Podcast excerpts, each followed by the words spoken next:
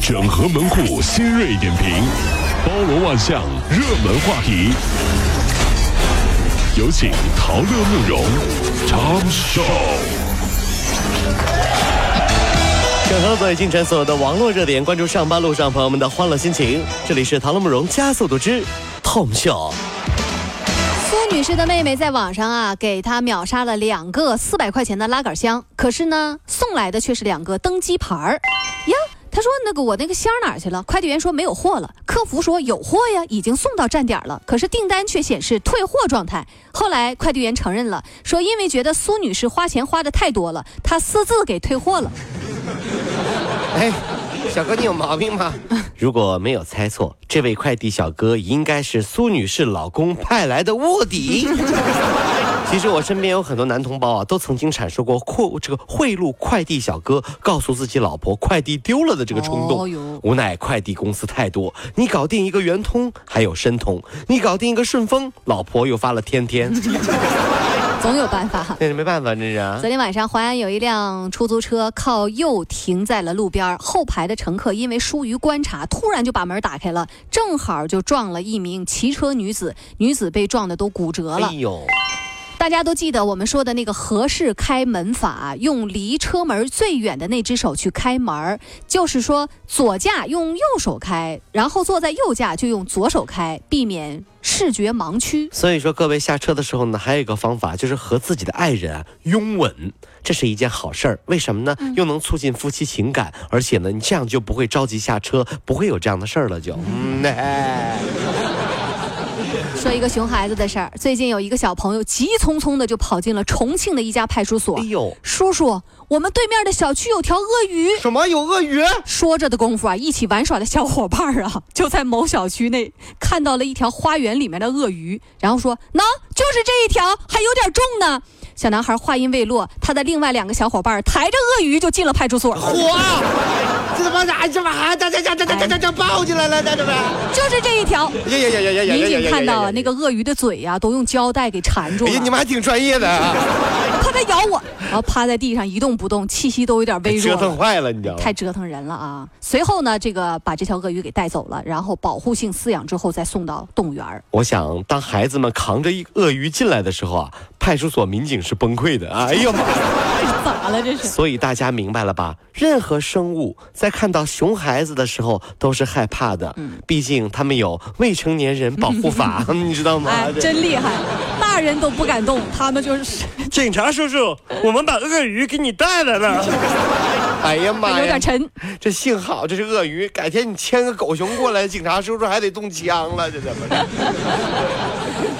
九零后的一位网红女主播黄某与另一位女主播罗某。经常因为琐事发生争吵。二月中旬，这个姓黄的黄某啊，为了泄愤，就盗窃了罗某的财物，并且还逃到了浙江黄岩，然后继续干起了女主播的工作。可谁知道啊，这个罗某在观看黄某直播的时候，发现，哎呀，那不是我丢的东西吗？马上报警，黄某已被刑拘。女生和女生之间的点啊，很奇怪。那次几个朋友聚会，一个女生啊，就一直在看手机，我就说你看什么呢？她说我在看直播呀。我说直播有这么好看吗？他说不是好看，他就是想找找看看哈，每个女主播脸上哪里动过。哎呀，哦，看出来了，鼻子动过，就换一个女主播继续找，找茬啊，这是怎么的呀？有瘾，大家来找茬儿啊！各位上班脱口秀的兄弟姐妹们，我是陶乐，在这儿小弟有事儿相求，您呢加一下我们的微信公众号，微信公众号您搜索“电锯侠”，电呢是电影的电，剧呢是电视剧的剧，侠呢就是侠客的侠，电锯侠。三分钟神剧推荐给你好看，更多精彩，记得关注我们的电锯侠微信公众号。看完我们的精彩呈现，您呢以后看什么片子都不用纠结了。也麻烦各位帮我们多做宣传，在这儿谢谢您啦。重庆的王女士和老同学来到了一家餐馆吃饭啊，出于好奇啊，点了一份叫地雷的特色菜。哦，地雷。按照服务员的介绍还。点燃了引线，然后这个地雷碎片儿，还有那些汤汁就全飞了出来。哎呀，就溅到了同行者的这衣服上，这道菜真的就炸了。餐馆赔了五百块钱，呃，警察表示说，这应该是模具出现了问题。幸好荷包蛋中间还有个包字，如果没有，那就是 核弹。对。哎呀妈呀！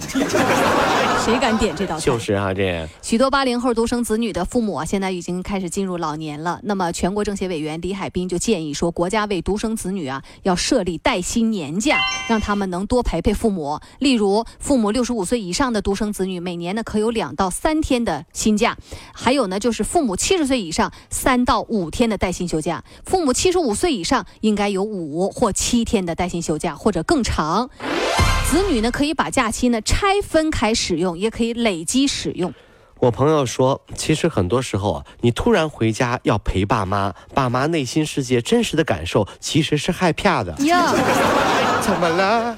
有一种平时不回来，一回来不是过年他还回来，突然回来八成是来要钱的感觉。有事儿这是。呀呀呀呀呀呀呀呀！儿啊，你咋回来了？哎呀妈呀！你这是有事儿啊！爸爸妈妈最近钱都买保健品了，你别问我们要了，行不行？武汉九十岁的赵爷爷三年前学会打麻将了，如今呢，他爱麻将成痴，每天必打。最近呢，他和麻友玩的正酣，突然肚子疼，然后啊，再忍着痛继续打，直到疼的受不了，瘫在麻将桌上。哎呀妈，这瘾多大的呀！就这样，他还一直念叨呢：“我马上就要糊了，神经病！我打完这一局。”哎呦我的大爷啊！送到医院做完手术，这大爷也不问病情啊，反而问医生：“医生，我什么时候能出院打麻将？”嗨，呃，各位兄弟姐妹哈，我陶乐不会打麻将，哟但是我觉得呢，如果有一天我主动去学打麻将，只有一种可能，嗯，三缺一，我被逼的。同时，三个人里面有一个是我的女神，拉倒吧，你还女神？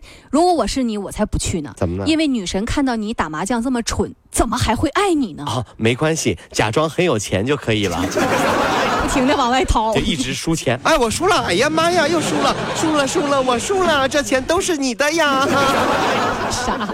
经过四天的苦寻，大连十六岁离家女孩父亲李国莲在广州警方的帮助下，昨天下午五点半，女儿李欣在广州天河区某家企业找到了。那么二月二十三号晚上，李欣啊因为寒假作业没写完，被这个父亲呢说了他几句，然后这孩子留了一封信就走了。经过多方查询啊，他当天呢就登上了开往广州的列车。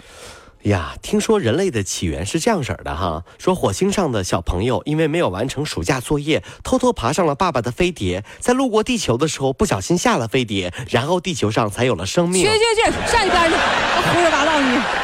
感谢作业本，让我们